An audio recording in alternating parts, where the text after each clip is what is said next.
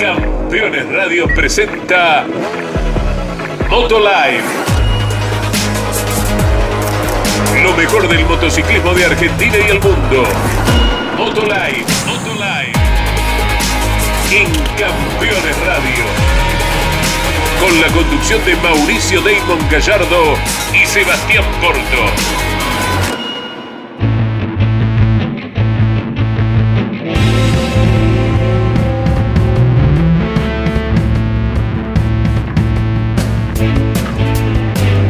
Amigos, ¿cómo están? Bienvenidos. Esto es Moto Live por Campeones Radio. Estamos iniciando este nuevo episodio, este nuevo capítulo para compartir con todos ustedes y disfrutar del motociclismo. ¿eh? Vamos a hablar de todo lo que se viene para este fin de semana, importantes novedades de cara a la presentación de MotoGP en la montaña rusa de Portimao. Vamos a hablar del Campeonato Mundial de Superbike, vamos a contarles cómo nos fue en San Luis, donde estuvimos el último, la última semana y muchas otras cosas. Para ello quiero darle la bienvenida al internacional Sebastián Porto. Hola Sebas, ¿cómo estás amigo? Bienvenido. ¿Cómo andás, amigazo? Bueno, un gustazo nuevamente estar con vos. Sí, venimos de, un lindo viaje eh, en San Luis donde retomamos nuestras charlas de seguridad vial, de bueno, hablar de lo deportivo, que siempre es tan lindo, así que pasamos un, dos días fantásticos allá en San Luis y bueno, eh, como bien dijiste, ya palpitando la previa de este fin de semana en Portimao, en la montaña rusa y a la espera de, lo nuestro, de lo que se está haciendo desear un poco el Superbike.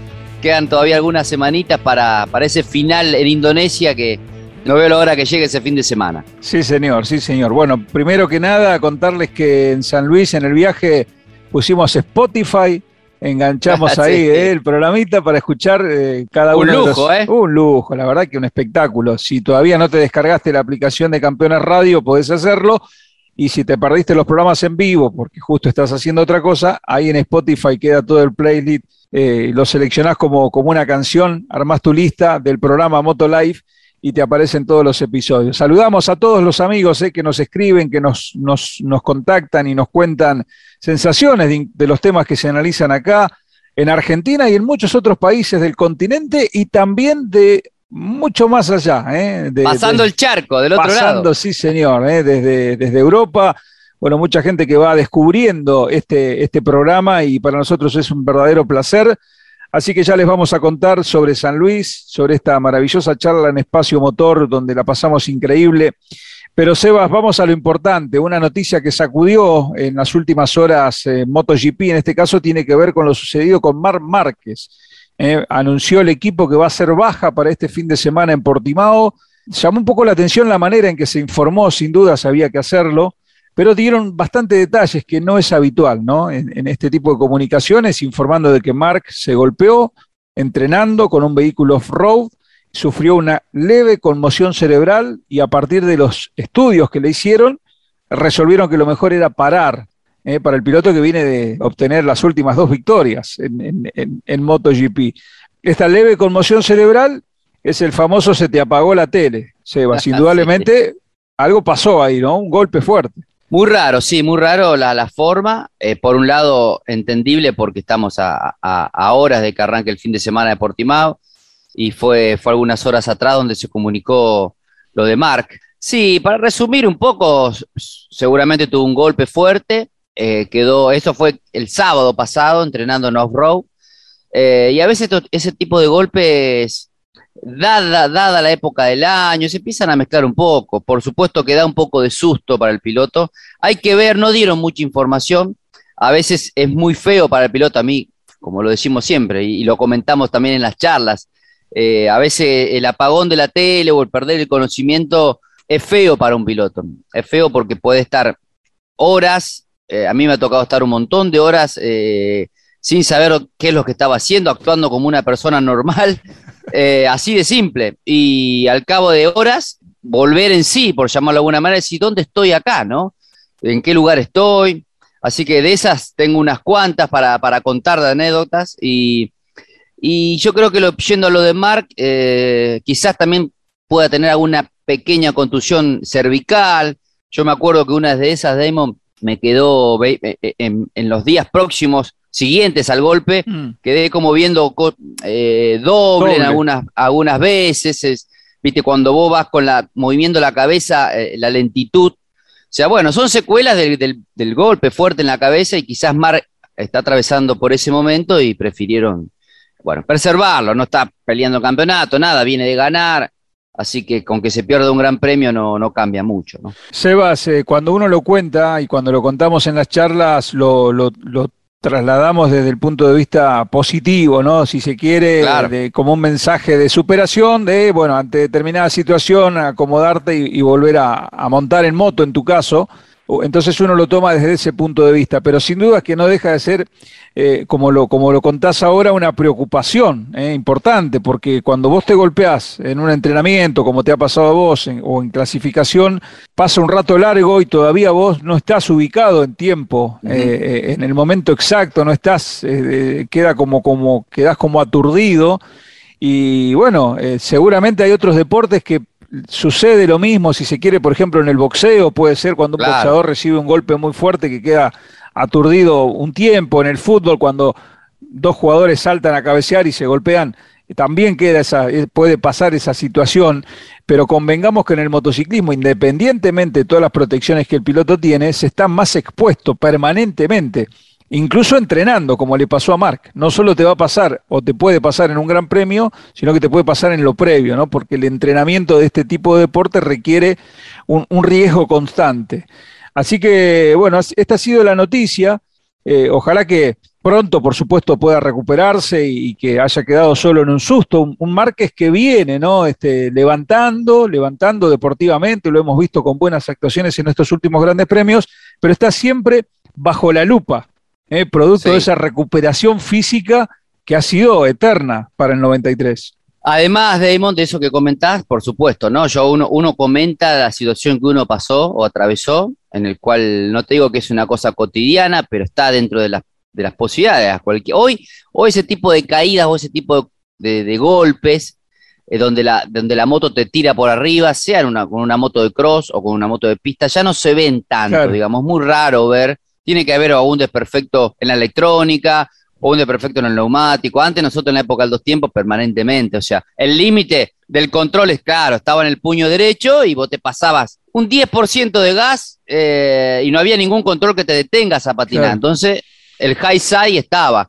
Eh, yendo puntualmente a lo de él, sí, además también eh, convengamos que Portimao es una pista exigente, todo para la derecha, es una pista con subida, bajada, quizás también preservar un poco no solo el golpe que tuvo o, la lesión, o, sino también su brazo derecho, ¿no? Entonces, eh, así que bueno, se dio esta situación sorpresiva y bueno, Stefan Pral se vuelve a calzar otra vez el mono y, reemplazarlo en Portimao. ¿Sabes qué me llama la atención, Sebas, cuando apenas conocimos esto de Márquez? La mm, rapidez con, con la que el equipo salió a decir lo que había pasado y me parece que hay algún mensaje ahí atrás entre línea a diferencia de lo anterior, porque recordamos que con todo lo que le pasó a Márquez, esa lesión, operación y, todo lo que vino después, se había dado como que eh, daban información que no era tal o se escondía demasiado. ¿Se acuerdan? Eh, habían dicho que se lesionó abriendo una ventana. Bueno, muchos no creyeron eso. Eh, er, fue como que se jugó todo el tiempo en ese límite entre informar y no informar, o informar y desinformar, y es como que tampoco eh, uno podía tener a ciencia cierta eh, la certeza de lo que estaba pasando con Márquez, que volvía, que no volvía. Hicieron una presentación, eh, creo que fue esta misma temporada, donde lo llevaron a Márquez, sacaron la foto, pero la, la, prueba, el movimiento con la moto lo hizo un doble. Cuando vimos este comunicado, claro, claro. porque podían haber dicho, bueno, Márquez no estará presente, se lesionó entrenando y listo. Eh, que era la misma filosofía, no, cuando fueron más, poquito más al detalle, ¿no? Sufriendo conmoción cerebral leve, o sea, la necesidad sí de, pasar en limpio por ahí los errores que se cometieron en el pasado, en ese aspecto de la comunicación, que hoy es fundamental. Hoy es todo globalizado, ¿no? Todo llega muy rápido. Por eso nos llamó la atención, digamos, esta comunicación. Claramente no sabemos si, si, si eh, yo creo que conociendo cualquier piloto, ninguno quiere saltarse un gran premio está clarísimo, pero yo creo que quizás lo vimos, de hecho lo vimos mm. en las redes que estuvo entrenando, estuvo haciendo dick track y demás, hasta con un dos tiempos, con un 500 lo vimos andar. No sé si habrá sido ese, día, si habrá sido haciendo motocross, pero eh, claramente ha pasado, ha tenido un golpe y, bueno, ante lo que, lo que hablamos recién, o sea, el hecho de decir, bueno, me, no estoy 100%, prefiero descartar el fin de semana y centrarme en la última en Valencia como para cerrar una temporada de menor a mayor y donde creo que es una lástima porque vienen mm. otra vez siendo el mar de siempre, viene de ganar en Misano, viene de hacer las cosas muy bien y este, este final de temporada lo hubiese empujado a, a, cerrarlo de la mejor manera. Claro, encadenando Austin y Misano, eh, con, dos muy eh, buenas actuaciones. Sebas, y ahora de cara a la definición del campeonato, mejor dicho, ya el campeonato definido en MotoGP, eh, ¿cómo, crees que van a encarar el resto de los pilotos? ya, ya con Cuartararo consagrado. Queda poco para pelear para abajo, si se quiere, ¿no? Este, para aquellos que estaban con el objetivo de ser campeones del mundo. Bueno, ahora hay que transitar estas dos fechas. Por ahí el que lo va a vivir de manera especial siempre, esta última etapa, es Valentino Rossi, que está en otra frecuencia en su despedida. Pero bueno, para Peco Bagnaya, para, para Miller, hay, pilotos que tienen todavía algunas fichas en juego eh, en este final, ¿no? Creo que todo va a estar centrado eh, en, Valentino. Me parece que todos los focos van a estar ahí. Siempre se trabaja o, los fanáticos están pendientes del campeonato. Ya el campeonato se, concretó para Fabio. Para el lado de él ya no existe presión de nada, o sea, va a ir como una carrera más. Va a querer cerrar el, año de buena forma porque demostrando que es el campeón actual. Puede haber dos situaciones ahí. Puede ser que al estar totalmente descontracturado se lo tome tranquilamente, o sea, no va a estar atrás, pero no peleando la punta, o bien demostrando, ¿no? Decir, no, yo soy el campeón, quiero cerrar las dos últimas carreras ganando. Y en el caso de Peco y el resto, parecido, o sea, cerrar una temporada de la mejor manera. Yo siempre digo de que la gente recuerda las últimas dos o la última carrera, ¿no? ¿Quién es el ganador del año más allá del título? En este caso va a ser eh, el que se lleve la victoria en Valencia. Así que la temporada ya está cerrada y va a ser una carrera más y, todo el foco sí va a estar en Moto 3 y Moto 2 Damon, que, que ahí sí hay definición de título. Me parece que todo va a estar centrado mm. ahí. Sí, un Pedro Acosta que ha dicho en estos últimos días, este campeonato me cambió la vida, eh, necesito ganarlo. Tiene una presión. Una presión terrible, sí. Eh, digamos como que parecía al principio, él ganaba, ganaba, ganaba, hacía cosas imposibles con la 37 y es como que la presión era del resto, no de él, ¿no? Y, terminó indirectamente por ahí afectando eh, en algún momento a, su rendimiento y hoy tiene una, presión que él mismo le expresa, es que todo el mundo lo ve como la nueva gran figura que emerge ¿no? en, el campeonato del mundo y la necesidad imperiosa de ser campeón de, Moto 3. Increíble, ¿no? Lo que ha pasado con, con este jovencito que va muy rápido. Ahí está el tema, Damon. Creo que la presión de Pedro se, lo puso él. Eh, sigue siendo súper veloz y creo que esa presión se está viendo en juego. Más allá de situaciones, vos sabemos que Moto 3 siempre es, una lotería. Lo que pasó en Austin con ese golpe, se para la carrera, no se hizo nada, con esa caída aparatosa que, que vimos todos. Un Foggia que viene, que viene, que está ahí, que lo presiona, que le descuenta puntos va a estar interesante Moto 3, va a estar interesante y lo propio Moto 2, donde los compañeros de equipo, Garner y, Fernández, va a estar ahí a nada, así que va a estar eh, muy, muy, muy, muy bueno el, a ver quién se lleva la corona de la, de la categoría más chica y la intermedia. Qué increíble, Sebas, que en el final de temporada sean las dos categorías menores, entre comillas, porque tienen lo suyo, sin dudas, las que acaparan toda la atención respecto a la clase mayor, ¿no? ¿Cuánto quisiera Adorna que esto hubiese sido al revés y que sea MotoGP la que llegue al final con un campeonato abierto? Pero bueno, ahí estarán centradas las, las expectativas. Eh, ya algunos pilotos, incluso eh, como el caso de Remy Gardner, con, el sillín asegurado para, para, su futuro inmediato, ¿no? En, la clase mayor, pero con, con, ese campeonato en juego, ¿no? Donde eh, los dos, los dos, ¿no? Sebas ya con el pase directo a la clase mayor, y digo, con esa particularidad que puede marcar una gran diferencia, más allá de que los dos tengan el camino marcado hacia 2022. Llegar como campeón a uno lo pone por sobre el otro, ¿no? En, ese sentido. Clarísimo, clarísimo. Y más siendo compañero de equipos actualmente y el año que viene. O sea, los dos van a, van a Tech 3 con KTM oficial, así que claramente que, hay una rivalidad. Los dos son grandísimos pilotos. Fernández está sorprendiendo porque es el más novato de los dos. Ya Remy Garner viene ya de algunas temporadas. Piloto súper rápido, pero que se caía mucho sacando Austin. Austin sufrió una caída donde ahí Fernández le ganó y le descontó un montón de puntos. Y se viene de caer Fernández Misano viniendo primero. O sea, la verdad que la presión se, siente, así que va a estar, va a estar lindo, va a estar divertido a ver quién se lleva la corona de, esos dos pilotos tan rápidos que tiene hoy Moto 2. Bueno, los horarios para este domingo, 8 y 20 de la mañana, hora de Argentina, estará largando Moto 3, 10 de la mañana estará largando MotoGP, atención porque ahí tenemos un enrosque, ¿eh? y 11.30 se larga la carrera de Moto 2. 11.30 de la Argentina se larga la carrera de Moto 2. Fíjate cómo cambiaron el calendario y, arranca la definición del campeonato de Moto 3. En el medio va MotoGP, que pasaría a ser telonera de Moto 2. ¿eh? Una cosa de locos. ¿eh? En, la, en la reprogramación que va a tener este fin de semana el circuito de Portimao con esta penúltima fecha de la temporada de MotoGP y sus categorías. Sebas, ¿te parece bien establecer una breve pausa y ya continuamos aquí en Motolive? Dale, dale, perfecto, amigo. Pausa, ya regresamos.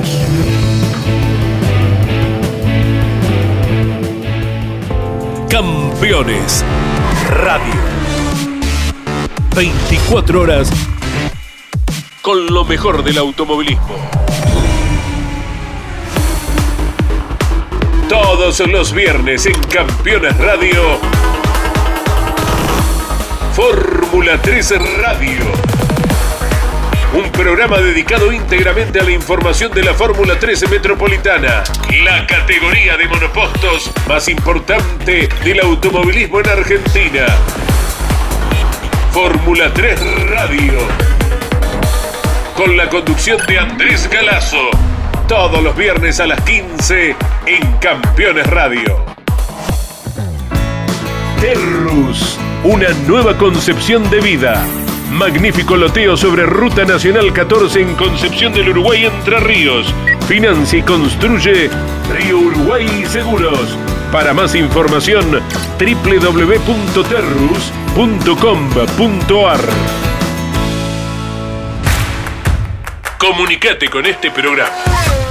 Deja tu mensaje de texto o voz al WhatsApp de Campeones Radio 11 44 75 0000. Campeones Radio. Todo el automovilismo en un solo lugar.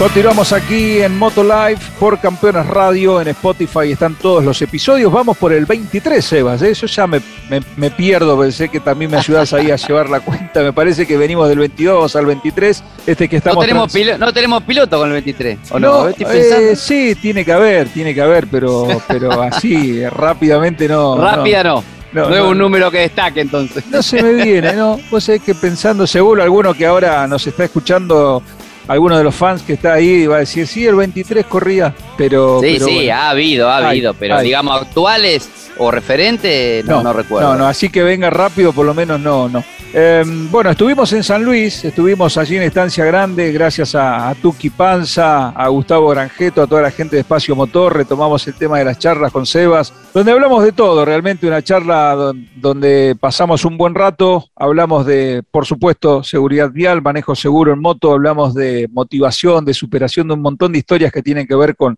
con, esta instancia, ¿no? Desde la mente de un deportista como, como, lo, como lo es Sebas y, también hablamos de motociclismo, ¿no? Así que tiene varios segmentos dentro de un, de un mismo encuentro y estamos muy agradecidos ¿eh? con, el recibimiento, con la calidez de, la gente.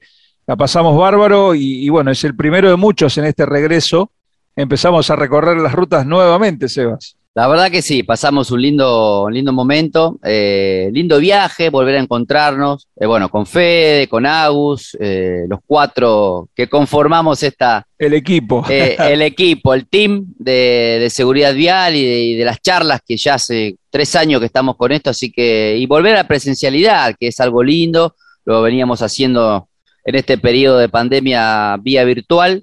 Así que, y como bien dijiste, tenemos muchos ya programados y algunos largos, ¿eh? No queremos dar nombres porque estamos ahí en, negociación todavía, pero, pero sí, eh, de alguna forma está bueno encontrarnos con los fanáticos y la gente se va muy contenta, Demo. Creo que para nosotros contar experiencias, también hay una o dos tuyas que son muy buenas, así que, bueno, nada, es, es, es, divertido y nosotros la, la pasamos muy bien. Sí, señor. ¿eh? Así que estar atentos en nuestras redes, arroba sebasporto19, arroba Damon Relator. Ahí les vamos a estar contando todos. Estábamos Anfit, ¿eh? pero ahora Anfit. ¿eh? Ahora, estamos fit, fit de nuevo. Estamos fit, sí, señor. Estamos listos para, para arrancar. Hablando de fit, Lorenzo dijo que se descuidó un poquito, ¿eh? que subió algunos kilos en este tiempo que dejó de correr, pero que se está poniendo en forma de nuevo. A vos, Eva, no te pasó eso, ¿no? ¿O sí? ¿O, o trabajás todo el tiempo para tratar de mantener esa chance siempre que se dé la posibilidad de montar una moto y, de poder hacerlo. No, nunca, nunca me pasó, no, tanto no, eh, a ver, he subido dos kilos, tres como una exageración, pero no más que eso porque no, y no que, digamos, no cuidándome, digamos, comiendo normal, eh, una es entrenando, y otra es una Te gusta entrenar, no, no lo sufrís, digamos. No lo sufro, me gusta y no, es como que es mi límite, digamos, ¿no? O sea, yo por ahí no entrenando nada, y no sé, comiendo, no digo porquería porque no, no es así, o sea, siempre me cuidé, pero comiendo normal, eh, sin dieta, eh, a lo sumo puedo subir eso, dos kilos, tres, eh, y así los bajo rápido, pero en el caso de Jorge, 74 kilos llegó a pesar, o sea, Jorge debe haber estado en su mejor época en 65, 66 kilos, Así que estamos hablando de 8 o 10 kilos arriba. Casi 10, sí, sí. La buena vida. la buena vida y se lo ve, se lo ve a Jorge en foto y demás. Bueno, un poco más rellenito, pero creo que, que, lo quema enseguida. Si se pone las pilas, enseguida lo vuelve al peso. Sí, sí, sí, pero bueno, ahí está eh, otro tema, ¿no? Por ahí Dani Pedrosa mantiene su también su línea. Dani está en actividad como tester, claro. Este, pero bueno, tiene mucho que ver como, bueno, Jorge se lo ha tomado muy tranquilo, ¿no? Este retiro. Ha viajado, disfruta, de otras cosas. Y, en ese interín, bueno, la, buena vida a veces tiene, tiene ese, e, ese rebote, ¿no? Vamos a hablar del Mundial de Superbike, Sebas, porque ya tenemos algunas confirmaciones que se siguen sumando a la lista. ¿eh? se van llenando los cupos para los equipos. ¿eh? y ahora el Go 11, una buena moto que nosotros decíamos la semana pasada, queda libre, todavía al menos no se conoce quién la va a ocupar, ya tenemos eh, a un piloto alemán que estaba en el Super Sport. Sorprendió la noticia, sí, sorprendió. Philip Hotels va a ser el piloto que, arregló en el Go 11, una moto muy buena, donde Rinaldi la supo llevar muchas veces al podio. Chas Davis, Loris Bass, eh, creo que después de las oficiales lo venimos diciendo permanentemente, es el mejor equipo hoy, ha superado, quizás tenga que ver el piloto, superando al Barney ya, que era su, su, equipo post oficial, el que mejores siempre fierros tenía. Así que apuesta por un chico joven, eh, nuevo en el mundo del, del, ambiente del Superbike, lo venía haciendo hace dos años en el Super Sport con la Kawasaki y ahora este salto con la Ducati al, al, al Go 11, así que va a estar, va a estar, va a estar bueno. Raro, bueno, qué sé yo, siempre decimos, el campeón Agerter no era por ahí el más candidato y demás, pero prefirió seguir un año más, que también es una confirmación de hace horas, de que va a continuar en Super Sport defendiendo el uno en su, mismo equipo, el Team K. Exactamente, ha confirmado Agerter la continuidad con la misma estructura con la que obtuvo el título en la Argentina en esta, en esta temporada. Lo de Filippo eh, eh, sorprende por el hecho de, de que no ha descollado en cuanto a resultados ha estado ahí en alguna carrera, pero no, no ha sido una cosa que, no, una locura de, rendimiento. Mirá lo que pasó con Cuartararo, ¿no? Si miramos el pasado de Cuartararo y hoy lo vemos campeón del mundo de MotoGP, por eso no hay que juzgar por ahí tanto por lo que pasó, hay que ver qué herramienta tuvo, qué medio mecánico tuvo, porque eso no quiere decir nada, ¿no? Por ahí ahora llega Superbike y, y funciona con una moto buena y puede realmente demostrar su, su, su, su, potencial. Es un chico que hace bastante que está en el mundo de la, de la velocidad. Yo, yo lo conocí en el 2012 en Aragón, creo que estaba eh, ahí, en, la categoría menor, era muy chiquito, estaba o, estaba corriendo en esa época con la Rookie Red Bull. Rookie Cup. Eh, la Rookie Cup. Ahí arranca. Ahí está, ahí lo conocí. Hizo muchos años Claro, arranca en la Rookie Cup y después hizo algunos años en Moto 3, donde supo estar adelante, no, no, no recuerdo ahora sus resultados puntualmente, pero sí, es un, es un chico que no ha destacado. Un no joven con experiencia, digamos. Un joven y un apellido, claro, y un apellido conocido, es el hijo de Peter Ottel, Exacto. aquel famoso, bueno, es de mi época, el padre, Exacto. Eh, más grande que yo, pero compartimos época, él siempre en 125, que ha ganado muchos grandes premios, así que, bueno, un apellido para el mundo de la moto eh, muy respetado, muy conocido, digamos. Bueno, ya está confirmado entonces, y, bien lo que decías antes del Barney, Sebas, porque el Barney pasó a ser la tercera fuerza eh, entre los satélites. Antes era el uno atrás de los oficiales, y hoy superado por el Go 11 y también por el Moto Corsa. Esto hay que decirlo, Bassani ha, logrado mejores resultados y, bueno, vamos a ver cómo se reacomoda esto de cara a, lo que viene. Así que ya más o menos el mapa de motos. Y además, Damon eh, apuesta otra vez por un chico sin experiencia. Exacto. Eh, el Barney, va por un chico joven. Lucas Bernardi. Bernardi, exactamente. Eh, así que un chico que tendrá que, bueno, adaptarse a la categoría, los circuitos algunos los conoce porque viene del Super Sport, pero una apuesta fuerte, joven, así que inmediatamente quizás se vea superado por, por el Go Eleven y, y Motocorsa, que creería que Bassani va a continuar ahí, así que eh, bueno, eh, se, dieron las cosas de esta manera. Exactamente, y bueno, resta saber, un poquitas motos hay libres, muy poquitas de cara a la próxima temporada y, seguramente para la que será la fecha de Indonesia podremos saber bien ya el mapa definitivo para 2022. La mayoría de los pilotos va a tener resuelto esto. Hablando de Indonesia, Seba, se confirmó la participación de Andrés González, va a estar en el Super Sport, piloto argentino que corrió en el Vigicum, eh, que está corriendo en Europa, en España, va a ser entonces el final. Eh, con el mismo equipo, ahí en el circuito Mandalika de, Indonesia, es una otra, otra buena noticia, ¿no? Para ver si puede terminar de confirmar parcialmente lo bueno que había hecho en el Vigicum, así que para Andrés González otra oportunidad, y nada menos que en Indonesia. Buena oportunidad para Andrés, acaba de terminar el, fin de semana pasado su, etapa en España, con algunos resultados buenos. Este año Andrés se lo tomó muy serio el tema de, de hacer otra vez experiencia en el exterior, ahora tiene esta nueva chance de, de competir una fecha más en el Mundial de, Super Sport, en el mismo equipo, una moto que ya conoce, un circuito nuevo para todos. Así que ojalá que Andrés pueda cerrar el año deportivo de la mejor manera y, vamos a estar obviamente pendientes de lo que haga él durante todo el fin de semana. Hay noticias que van apareciendo. La semana pasada les contábamos sobre Ducati, que va a ser el proveedor de la moto eléctrica en el campeonato de Moto E de 2023 a 2026. Kawasaki ha anunciado que a partir de 2035 todas sus motos, uh. pero 2035, Sebas, todas sus motos van hacia lo eléctrico y, a nosotros nos parece una locura, pero no falta nada. Ya se ponen márgenes de, fechas, límites para lo que será la producción de las motos eléctricas. Eh, Harley Davidson ya está trabajando en, estos modelos, KTM. Qué locura, ¿no? ¿Cuánto va a cambiar todo en 10 años? Hay que aprovechar esto, esto, estos, esta última década ¿eh? de, esto que conocemos, ¿eh? entramos a otro mundo. Sí, además, además eh, es, recién ahora se está dando un poco esa confirmación, que, una, que una marca como Kawasaki ya anuncien que todos sus productos van a ser eléctricos, 2035 dijiste, ¿no, Demo? Así que da un panorama de que sí, pareciera que falta mucho, pero el tiempo pasa volando, estamos hablando de, algunos años, 13, 14 años, así que mm, eh, y va a ir para ese lado, lamentablemente, para los que pertenecimos a una era, imagínate para nosotros que venimos dos tiempos, ya cambiamos al 4 y después desaparece todos los motores a combustión, va a ser un, golpe, un efecto fuerte y, va a ir todo para lo eléctrico como y la competición mucho más, ni hablar. Claro, exactamente. Bueno, va cambiando todo. ¿eh? Es, uno, es uno de los temas que también tenemos en las charlas, ¿eh? porque hablamos con los fanáticos sobre este punto,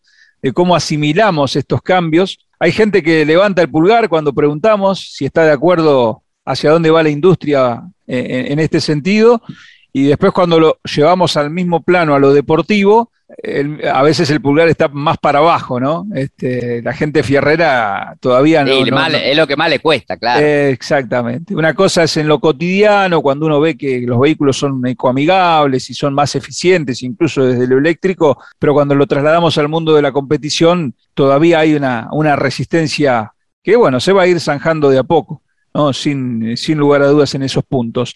Bueno, les recordamos que mm, para la fecha final del Superbike, Indonesia faltan un par de semanas, 19 al 21 de noviembre. Eh, va a ser la definición del campeonato. No nos hemos olvidado de, de Topra Razaglioglu y de Jonathan Rea.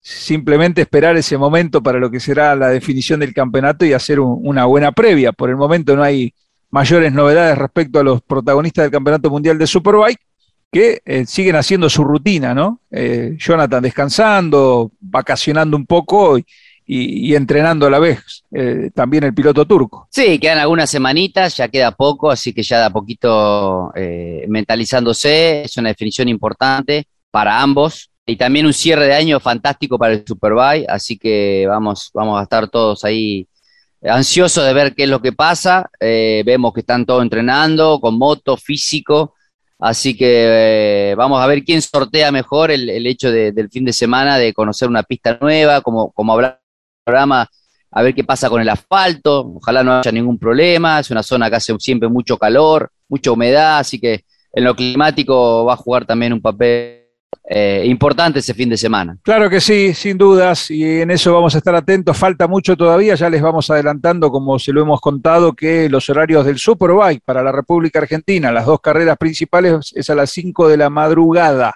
Eh, en, esta parte del continente a nosotros nos va a tocar madrugar, 3 de la madrugada en México, eh, o sea que no se duerme, para lo que va a ser la definición de, del Mundial de Superbike ese fin de semana, va a ser ya media mañana en Europa es un buen horario para Europa, ¿eh? es un buen horario. El mate con codo, derecho, Sebas. Arrancamos de las 10, 11, 12 de la noche, ya con todo lo previo y toda la noche mate con codo full. Sí, señor, espectacular. Bueno, la semana que viene vamos a hablar un poquito del Super Sport, con, un poquito más de tiempo, porque el Super Sport, atención, que se va armando, ¿eh? Va Oli Baylis, ya confirmado, los equipos ah, empiezan a armar. Ducati con la, con la moto nueva esa. Sí, Ducati, exactamente. Ducati al Super Sport, hacía e- años que no estaba. Exactamente. Los equipos fuertes empiezan también a hacer fuertes sus estructuras en el Super Sport.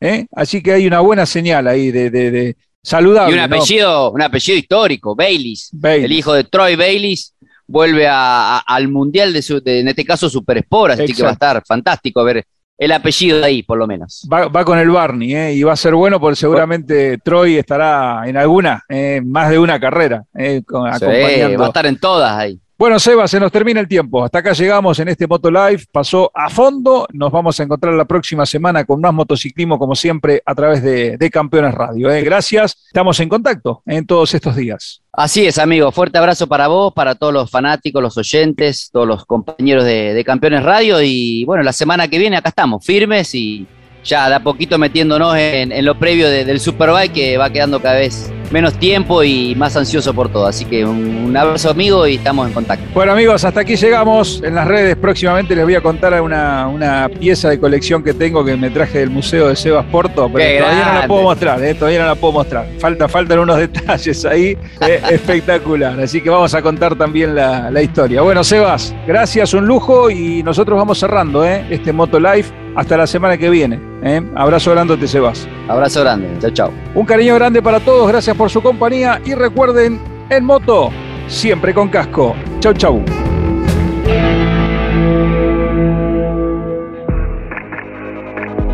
Campeones Radio presentó Moto Live. Lo mejor del motociclismo de Argentina y el mundo. Moto Live, Moto Live en Campeones Radio. Con la conducción de Mauricio Damon Gallardo y Sebastián Porto. Campeones Radio. Una radio 100% automovilismo.